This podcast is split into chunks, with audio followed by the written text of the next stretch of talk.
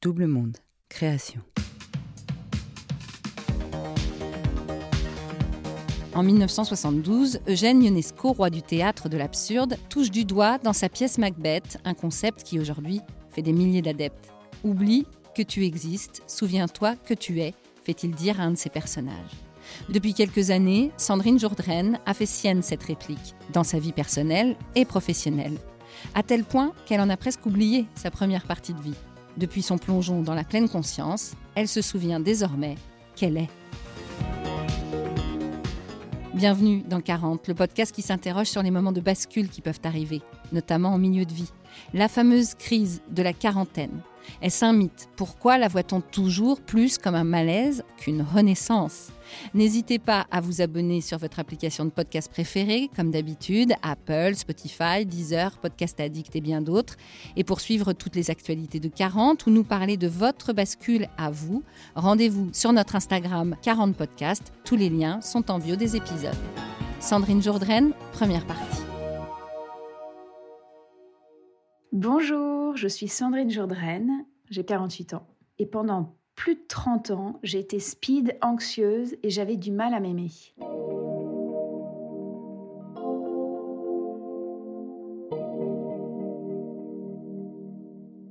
J'ai été euh, élevée par des parents formidables, euh, très euh, protecteurs.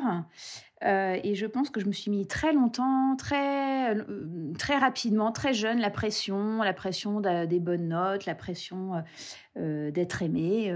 je pense comme beaucoup de jeunes femmes, jeunes filles. Je me mettais souvent la pression pour être à la hauteur de, des exigences que je me donnais ou que le, monde extérieur me donnait. Et euh, ça s'est traduit par pas mal d'anxiété, je me souviens quand mes parents partaient, même euh, le dimanche, par exemple, à des fêtes de famille, euh, j'avais vraiment cette anxiété face à la mort, la peur en fait que, euh, par exemple, il leur arrive quelque chose. je me souviens aussi que j'avais un prof de sciences nat en cinquième qui nous notait, qui, qui nous donnait pas toujours des bonnes notes. J'avais toujours cette anxiété juste avant l'examen où vraiment j'avais presque envie de vomir tellement j'avais peur en fait, peur de ne pas répondre en fait à ce que ma mère allait attendre de moi en fait. Et donc, euh, donc ça c'était très difficile. Et puis ensuite, euh, j'ai grandi, j'ai commencé à avoir un petit ami vers 16 ans. Ça, ça a été une relation très très euh, complexe où il était assez agressif. Et je crois que c'est là où j'ai commencé à avoir des troubles alimentaires pour vraiment, bah pareil, ce sentiment d'avoir de, ce besoin d'être aimé, ce besoin de répondre à, ce que l'autre euh, attend de moi. Et donc pour euh, répondre à voilà au fait qu'il souhaitait que j'étais mince, eh ben, j'ai commencé à, faire des crises de boulimie. Manger euh, dans l'excès et puis ensuite je voilà je me mettais à vomir pour pour pouvoir en fait équilibrer ça que c'était pratique hein.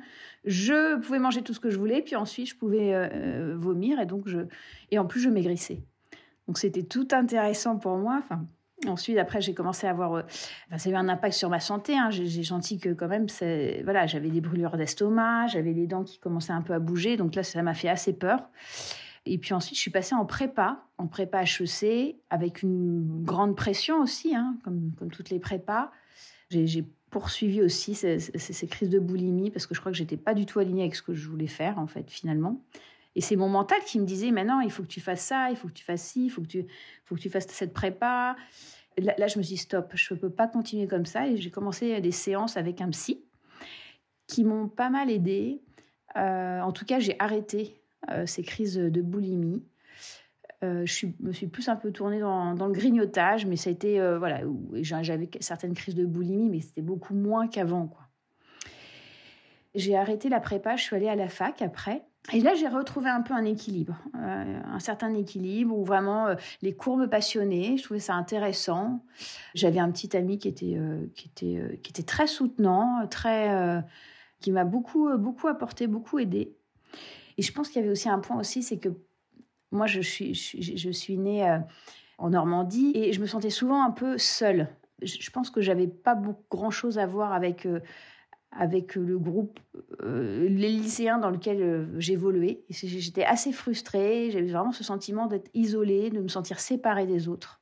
Ça, ça a été aussi une, grande souffrance pour moi.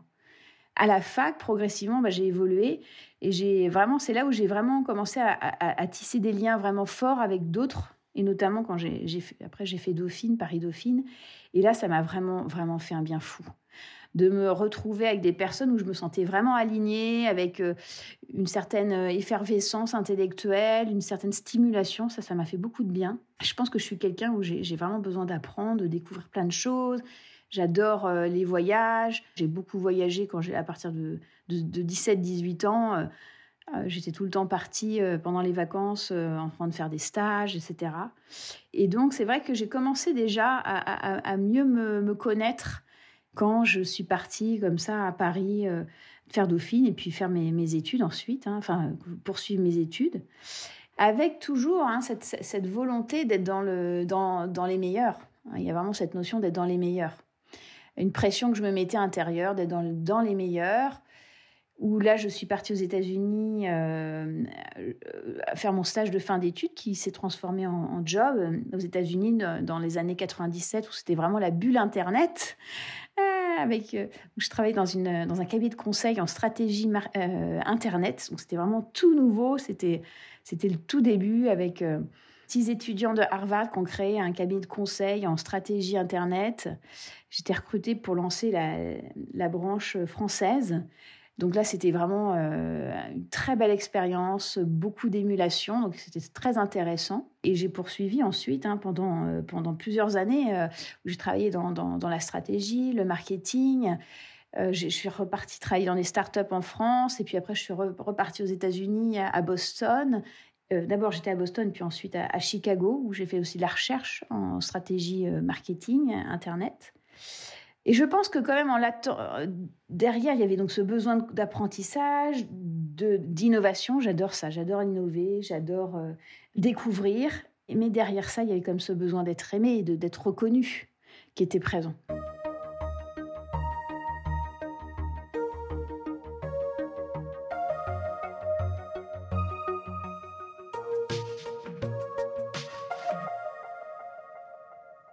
J'ai pas le sentiment que ça soit spécialement pour mes parents. C'est vraiment, c'est plus large. Je crois que c'est vraiment une reconnaissance sociale globale.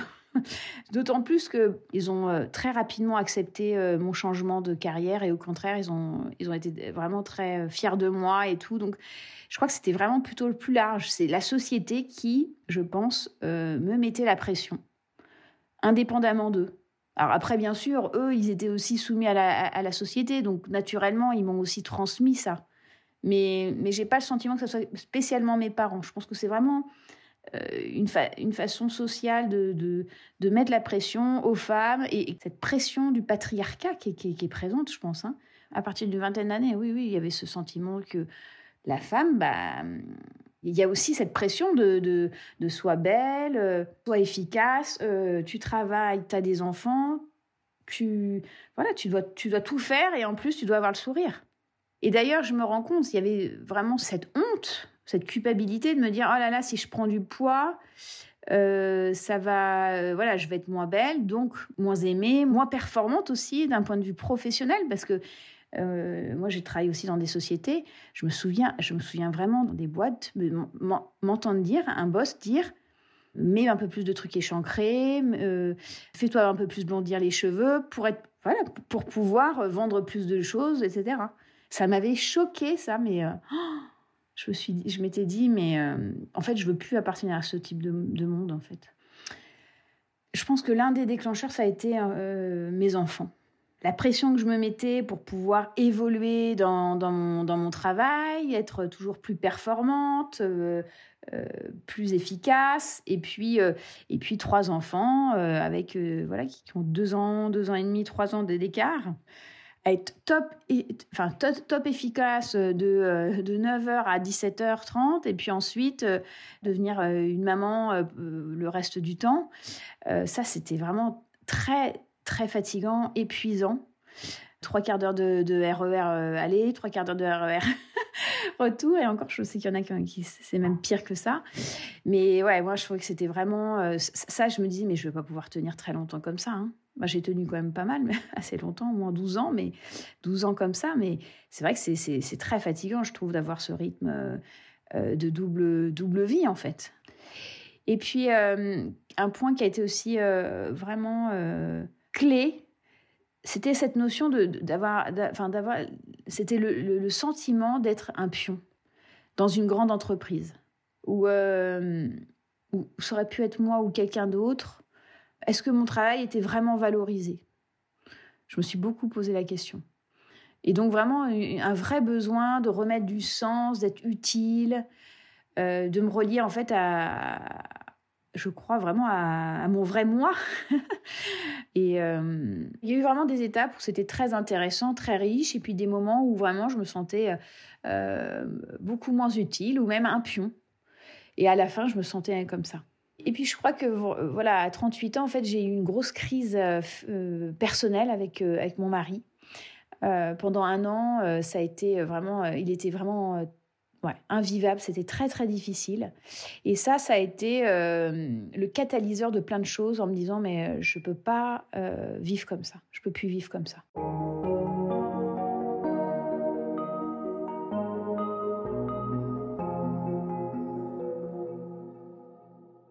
J'étais enceinte de ma fille et presque du jour au lendemain, mon mari est devenu invivable.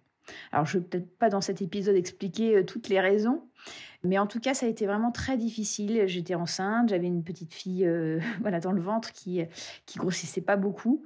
J'ai passé euh, un an presque au lit en train de pleurer, en fait. Hein, c'était très, très difficile. J'ai fait une dépression après, hein, parce que il s'est passé des, des, moments vraiment douloureux où je me suis vraiment remise en question remise en question en tant que femme, remise en question euh, en tant qu'être, vraiment. Est-ce que qui suis-je? Est-ce que vraiment euh, je suis vraiment celle euh, que j'ai envie d'être? Et je pense que là, c'était vraiment la, mise à plat. Parfois, on parle de la nuit noire de, de, l'esprit. Et là, je crois que j'ai tout remis à plat. Je me dis, mais qui suis-je vraiment? Qui suis-je vraiment?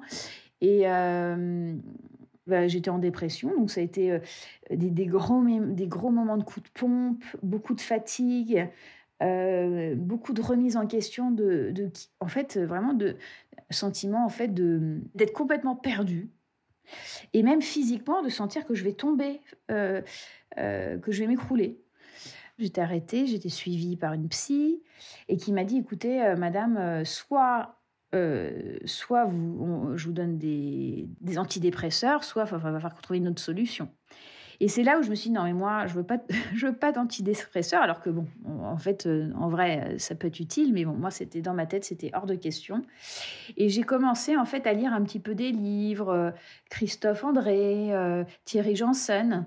Et c'est là où, en fait, j'ai découvert le programme MBSR, le programme de gestion du stress et des émotions basé sur la pleine conscience, qui s'appelle MBSR. Et en fait, je me suis dit, bon, bah, allons-y, testons, tentons, parce que j'avais vu qu'il y avait des études qui montraient que le programme MBSR, que la méditation de pleine conscience, avait les mêmes effets qu'un antidépresseur. Donc je m'étais dit, bah, testons. Et c'est là où j'ai commencé. J'ai commencé euh, euh, la méditation de pleine conscience, le programme MBSR. En parallèle, j'avais ma thérapie, où j'ai beaucoup, beaucoup pleuré pendant ma thérapie. Mais j'avais vraiment une, une psy qui était très bienveillante et qui a été beaucoup à l'écoute. Et, euh, et, le programme MBSR, ça a été vraiment une porte, une révélation, où je me suis vraiment reconnectée à moi, reliée à, un calme intérieur, une paix intérieure que je ne connaissais plus en fait. Je ne sais pas si j'avais vraiment d'ailleurs connu. Et donc c'était vraiment... Euh, c'est ça qui est marrant, parce que c'est très rationnel et irrationnel à la fois. C'est irrationnel dans le sens où moi je ne viens pas d'un monde, euh, tu vois, j'ai fait des études, Dauphine, euh, après travaillé dans la stratégie, dans des grands groupes, des startups aux États-Unis, en France. Et je me mets à faire de la méditation de pleine conscience. Bon, j'ai l'impression que vraiment c'était c'était mon âme, je sais pas si on peut parler de ça, mais voilà, mon âme qui me disait que c'était ça qu'il fallait que je fasse. Et euh, là, je me suis dit qu'en fait, euh, la vie était trop courte. Il fallait vraiment, vraiment que je, vraiment que j'arrive à, savoir voilà, qui j'étais vraiment, quel était le sens de ma vie, euh, quelles étaient les valeurs que j'avais envie de, qu'est-ce que j'avais envie de transmettre dans ce monde. À suivre.